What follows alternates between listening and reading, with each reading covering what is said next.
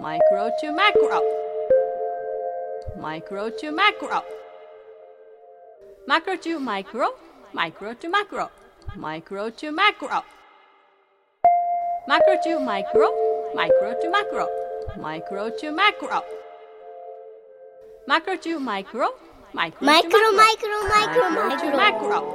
Macro to micro, macro to micro, macro to micro.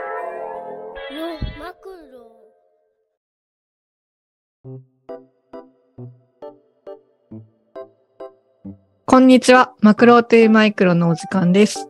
この番組は日々の暮らしの中で湧き起こる問いや思いなど、様々な話題をテーマに、マクロの視点とミクロの視点を行き来しながら語り合う番組です。ビッグファミリーファームの幼稚です。はい。風紀工房と風紀書房をやっている富田貴文です。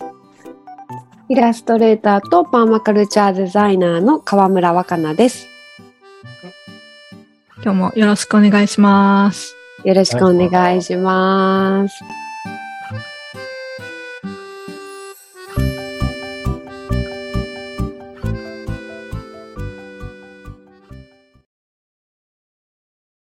え今日は、えー、もう宇月に入りまして、そしてグレゴリオ歴でも6月に入ったところだと思います。今日は満月で虫の日。虫の日だと思いますけれども、まあ、収録は4月に行っております。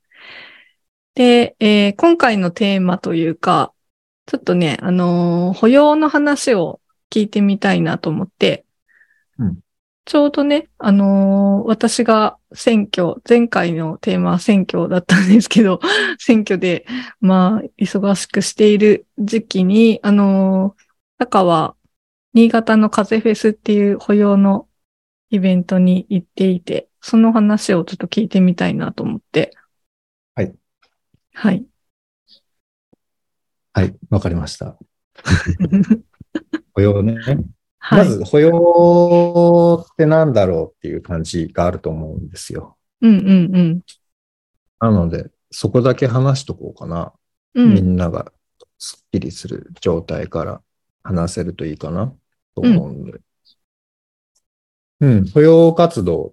あの、まあ、僕が、もうこういう取り組みを知ったのは、あの、東日本大震災、福島第一原発事故の前の、だいぶ前の2004年とかで、あの、チェルノブイリの原発事故が1986年にあった後に、うん。もうずっとその時期も継続して、うん。その、まあ、いわゆる汚染地帯っていうかさ、それはある程度の、これぐらいだと汚染と言いますよみたいなのもあるけど、本人が放射能があるなって思っている地域にいる人たちを家族とか子供だけ、あの、ある一定期間日本で受け入れてる人が結構いて、うん。うん、特に自然が多いね、北海道とかもまあまああるんだけど、僕は名古屋でそういうことを知って、その時はよく疎開、なんていうのか、一時、なんていう疎開活動、疎開保養とか呼んでたけどね。うんうん、あと、天地療法とかね。天地場所を変える。放射線の少ない場所に、で、マイナスイオンの多いような場所にいて、体の中の放射性物質を出して、免疫を高めて変えるみたいな。まあ、そういう活動が2011年以降、あの、全国で始まって、もううんね、団体数で言ったら100以上多分あると思うんだけど、うん。うん、あの、お保養活動っていうふうに大きくくくっていて、で、形態としてはいろいろあって、みんなで本当にキャンプする、保養キャンプみたいなのもあれば、うん。あの、いいわゆるし一つ大きい宿舎的なね、とことか旅館とかを借り切って、うん。そこに、あの、福島県、栃木県、茨城県、千葉県、ね、東京、いろんな神奈川とか埼玉とか、いろんなところから、まあ宮城とかね、いろんなところから家族を招いてたり、子供だけ招いて、まあ一週間過ごすもあれば、二週間過ごすとこもあれば、本当一泊二日みたいなところもあったりするんだけど、うん。まあそういう活動全般を保養活動って言いますね。うんでそこでやってる内容も本当にそれぞれの目的とかやれることで違うので、いろんな種類の、はい、ざっとまずはそんなうんとこまでシェアしてみました。結構ね、311の東日本大震災の後は、過去各地で保養を企画するところがあって、私の友達でも何人かそれぞれに保養キャンプやったりとか、まあ、なんだろう、ワークショップみたいな形で、あの、そういう学習会みたいな体裁で、保養をやったりとかね、いろんな取り組みがあったんですけど、ちょっとね、コロナ禍に入って、まあ、だんだん、あの、時間が経つにつれてそういう活動を継続していくのが難しくなったりとかして、少しずつ減っていったのもあるんですけど、いよいよコロナ禍で、それが結構、バーンと休止するみたいな状態になってたので、今回ね、風フェス新潟でやるって聞いて、あ、なんかまた再開するの、なあの、大して何も支援とかもできてないんだけど、あ、そうやってまた続けるてくれる人がいるんだなと思って、すごい嬉しかったんですけど、風フェスっていうのはもう結構長くやってるよね。うん。あのー、2011年からかな。うん。で、今は年2回、春、まあ春というか4月末ぐらいと10月末ぐらいみたいな形で、新潟の阿賀野っていう、まあまあ北のまあまあ山に入りかけぐらいの、うんまあ、福島県そんな遠くはないところにあるうん。自然体験少年自然の家っていうところでうん。続けてる活動ですね。うーん。なんかね、九州からだとと土地勘がなくて、新潟と福島の 距離感が よくわかんないとと、隣に行くような感覚なのかな？まあ、あっちっていうか、あのー日本地図の中で、そう東に、関東を越えて東、北に行けば行くほど、隣っていうのめっちゃ遠かったりするから、ああ。隣だけど隣の国って感じ。うんうんうん。間でもまあ、それを、その土地を、間を生かして、うんその、放射線量はだいぶ下がっている場所だけど、うん。で、車で来れるっていう意味では、車でまあ1時間かけて来る人もいれば、うん。ね、いわきみたいな太平洋側の人たちはもっとかかると思う。まあ、それでも、車で来れる。自分たちで来れる。家族で移動しやすい車で来れて、うん。で、一泊二日にしてるんですね、風フェスは。ああ、なるほど。結構関西とかでやってたり、僕も海旅キャンプっていうのを岐阜でね、続けてるけど、は一週間とか過ごすんだけど、うんうんまあ、。そこもやっぱ目的と可能、やれること、それぐらいの移動だったらできる、2日間だったら大丈夫っていう人が、まあ、主に来てる感じ。うんで、西日本の保養にも行ってるけど、風フェスにも行くっていう人もいる。で、重要なポイントの一つ、いろいろあるんだけど、大事なポイントの一つは、うん。あの、なんていうのかな、医療界の中に、まあ、ハラスメントまで行ってる場合も僕はあると思うけど、圧力もあるし、バイアスもあるし、うん。政府のし指示もあるし、うんうんなんて言うんだろうな。なるべくその被害を小さく見せたいっていうのはあると思うのね。うん。うん。で、あと、そのために測れない、なんか測定できない、なんか診療してもらえない、まあ具体的に言うと心電図検査とか、うん。あの、尿検査とか、うん。えー甲状腺検査とか、うん。うん。医療検査とか、あと歯の検査とかで、うんまあまあ影響を見れたりする部分があるのね。うん。うん。まあ、いくつかの検査結果とかをさ、見て推察して、いろいろ見ていくわけだけど、まあ結構セシウムがおしっこから出るとかさ、うん。あるし、2011年ぐらいに形成された歯の部分に異常があるとか、うん。甲状腺にいくつかのちょっと気になるところがあるとか、それが増えてきてるとか、減ってきてるとか、うん。なんかそういう経緯を寄り添って見てもらえるっていう場がなかなかないから、うん。まあ、そこをあの、元、元っていうか看護師をやっていて、今はホメオパシーの新潟のあおのグループをやっているうん。上間由美さんとうん。橋安隆君っていう二人が最初立ち上げて、うん。うん。今二人は事務局っていうスタンスなんだけど、うん。まあ、そこで本当にいろんな医療関係者に働きかけて、主に新潟のお医者さんとかに働きかけて、うん。じゃあやりましょうってなって、その、うん、一泊二日の中で、いろんなその健康検査や診断が受けれるっていう時間を取り、おー、へえ。いろいろ生活に持ち帰れる知識の共有のお勉強の時間があったり、みんなで飲んで交流する時間があったり、うん。えー、鍼灸とか、こんにゃくシップとか、いろんなその、マッサージを受けれるみたいな癒しブースっていうのを作って、うん。うん。診療を受けたり、そういう癒し、ヒーリングな施術みたいのを受けたり、カウンセリングしてもらったり、で、子供はもう外となんか体育館でもうめっちゃ遊ぶみたいな。子供が手離れると、あの、親が、なんていうの、そういうゆっくり診断してもらったり、施術を受けれたり、いろんな相談する時間が取れるみたいなうん。デザインでやってるかな。へえ。すごいね。一泊二日だけど、ん盛り盛りだくさんな感じだね。うん。まあやっぱりこれも手探りっていうかさ、俺が言うことでもないけど、うんやっぱり立ち上げて、うんもう12年になるわけですよね。そうだよね。で、間が空いたりはするにせよ。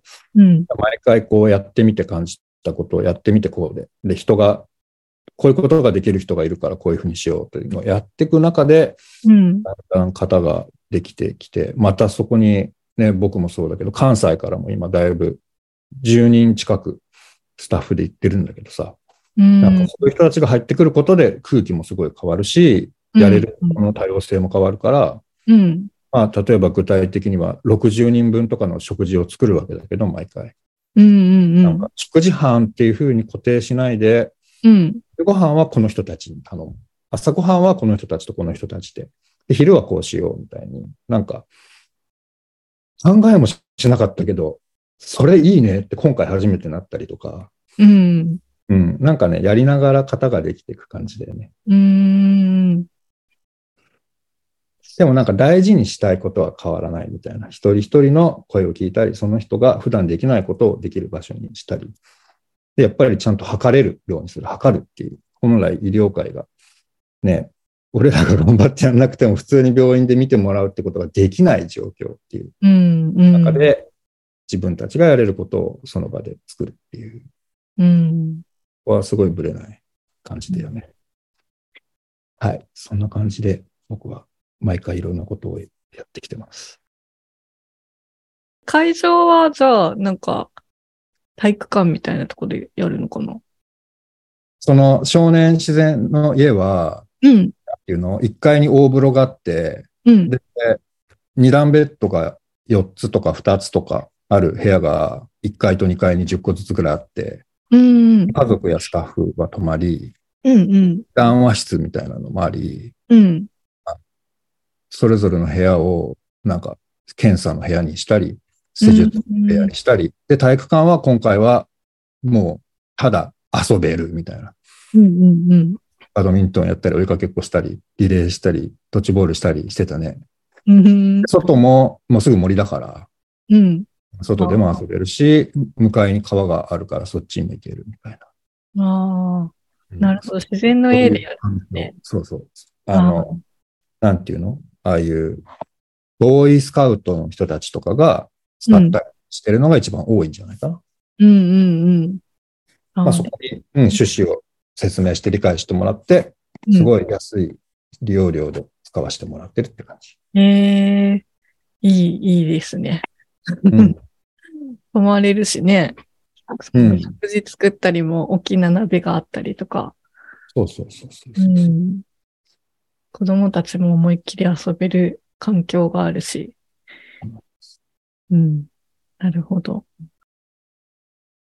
なんかあの、多分参加者と、なんか結構話聞いてると、なんか参加者とスタッフのなんか垣根も結構、なんかな、ないのかなっていうか、もちろん準備とかいろいろ、あの、迎えるにあたってしてると思うんだけど、なんかその料理の話とかを聞いてたりとか、なんかすると、結構垣根のない感じの一泊二日なのかなとかも思って、その、まあ他の地域からスタッフとして参加する人にとっても、なんかいろんな気づきだったりとか、なんかあったのかなと思っていて、で、今回最初さ、タカさんさ、あの、息子さんと一緒に、なんか参加したって言ってたじゃない、なんか、あの、まあ私も知ってるんだけど、なんか、てるあき、え名前出していいよね。あの、てるあきは、なんかはじ、初めてなったのかな？こういう場所に行くいのは。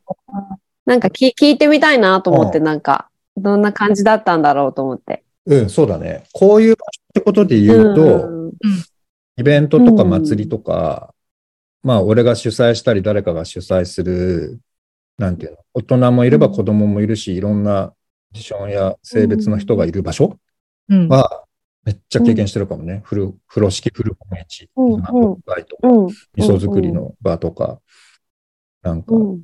田植みんなの田植えとか、まあ、花屋っていう場所がもうぐちゃぐちゃだし、そこにいるし。で、保養は、あの、産後2ヶ月の時に実は3人で行ってて、うん。俺一人で行くのに3人ごと行っちゃった方が俺は介護しやすいっていうので、全、なんか、うん。家族と、なんか、じゃあ、あの、うん。風フェスの、なんていうの、スタッフと世話、世話と家族もいっぺんにやってたことがあるんだけど、寺脇はそれ以来かな、風フェスは。うーん。2ヶ月の時そうそう、に行った以だからすげえ来ってことか大きくなっ。たね。面白いね。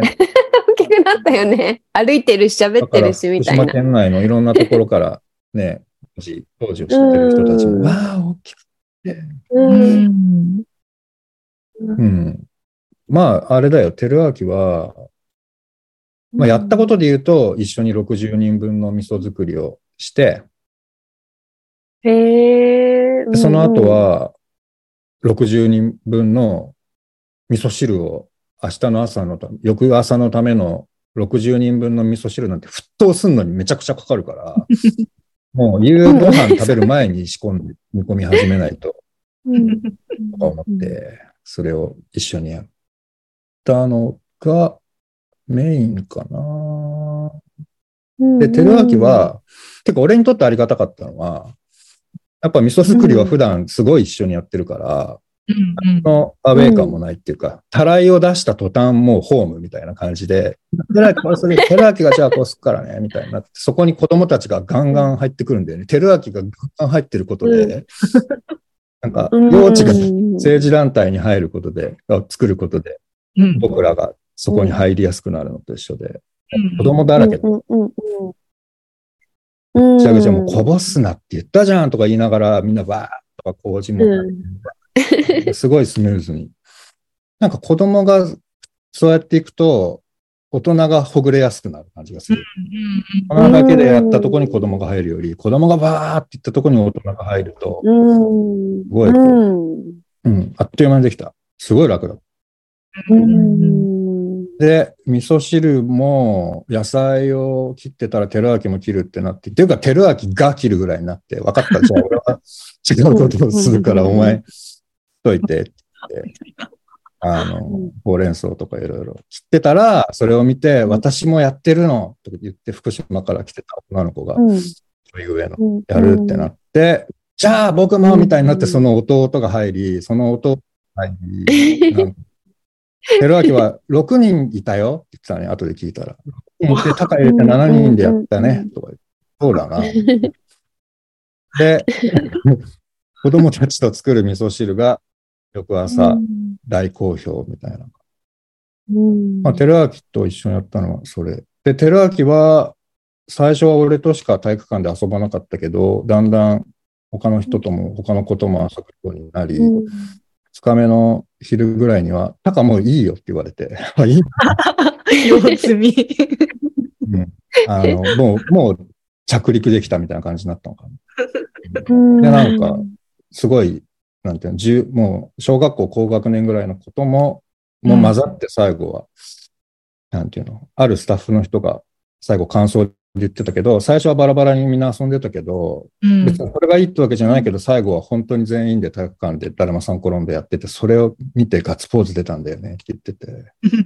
うんうん。なんかそういうの素敵だし、後で昨日ぐらい、なんていうの、なんかこの風フェスから帰ってきて、まだ俺は消化中なんだけど、感情体験。で、消化の途中で昨日ふって思ったのは、うん。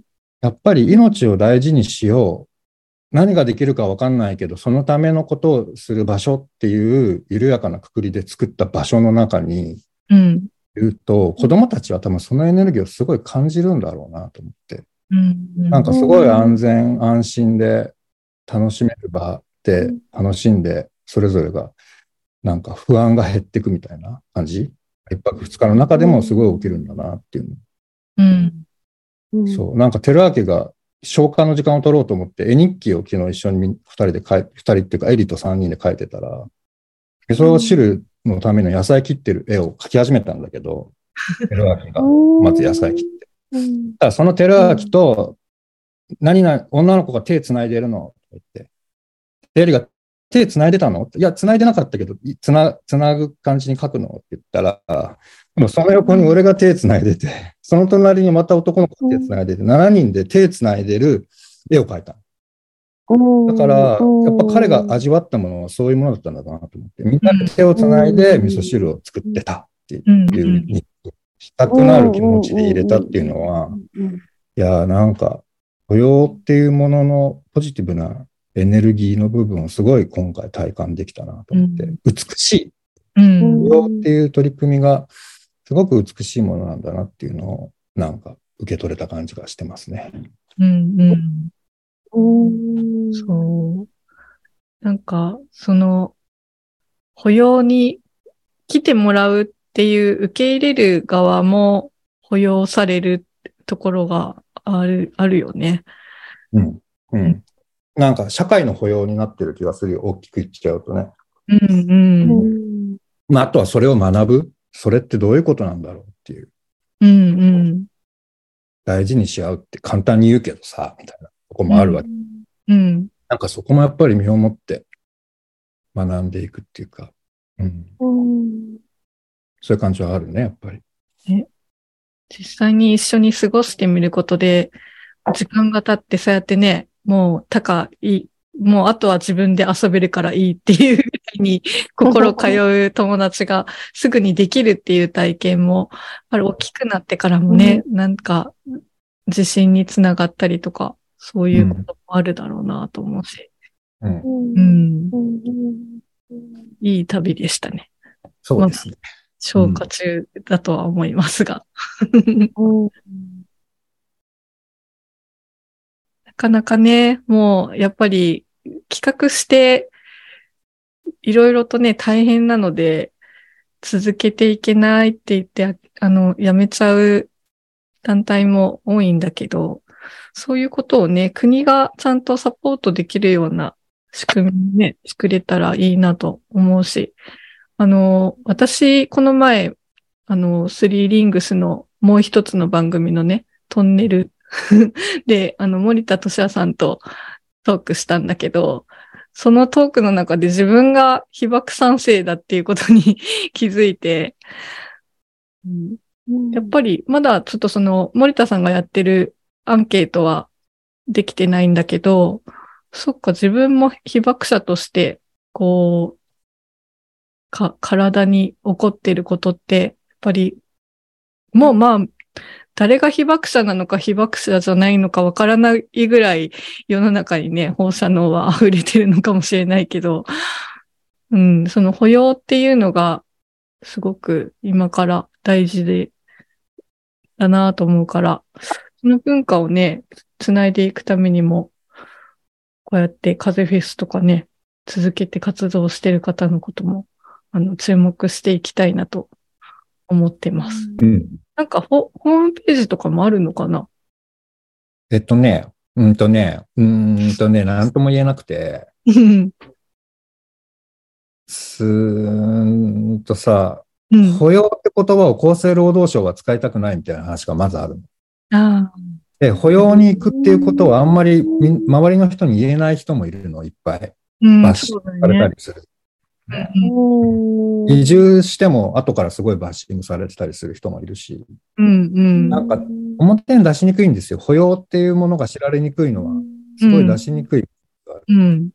で、まあその中で宣伝ですけど、6月18日の日曜日に、風フェス関西マルシェっていうのを、あの、南、あの、大阪の南の方でやります。うんまだか、まあこの時には出てきてると思うから、風フェス関西マルシェ、俺もそこにいるし、うん。あの、そのマルシェでお金を集めて、関西、うん。あの、保養で来てもらう活動を始めたいっていうふうに、まあ、新潟の風フェスに通っていた、通っている、あの、メンバーみんなが何人かで立ち上げた風フェス関西っていうのはね、うん。ちょうどそのマルシェが6月18にあります。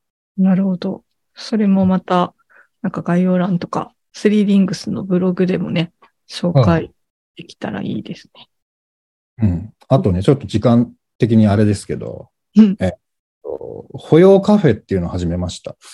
ああの、関西の保養ネットワークっていうのがあってね、保養館って言うんだけど、あの、そこに、新援隊っていう関西の保養団体に、風呂敷古本市の旅に、あの、新援隊カフェっていうのを出してもらって、うんカンパを集めてるんだけど、うんそこに、あの、関西の保養ネットワークに関わってる方と、たこ焼きキャンプっていう明石でやってる保養を楽しい。が来てくれて、うんで。話がすごい盛り上がって、とりあえずカフェをやりましょう、ここでって言って、保養カフェっていうのを6月11日とうん。7月の9日に僕の主催で企画立ち上げました。おー夜は僕いないけど、5時オープン、9時クローズの保養バーっていうのをやります。保養団体やってる人が癒されてます。うんうんうん。で、その花、それを両方花屋でやるんだけど、中津の。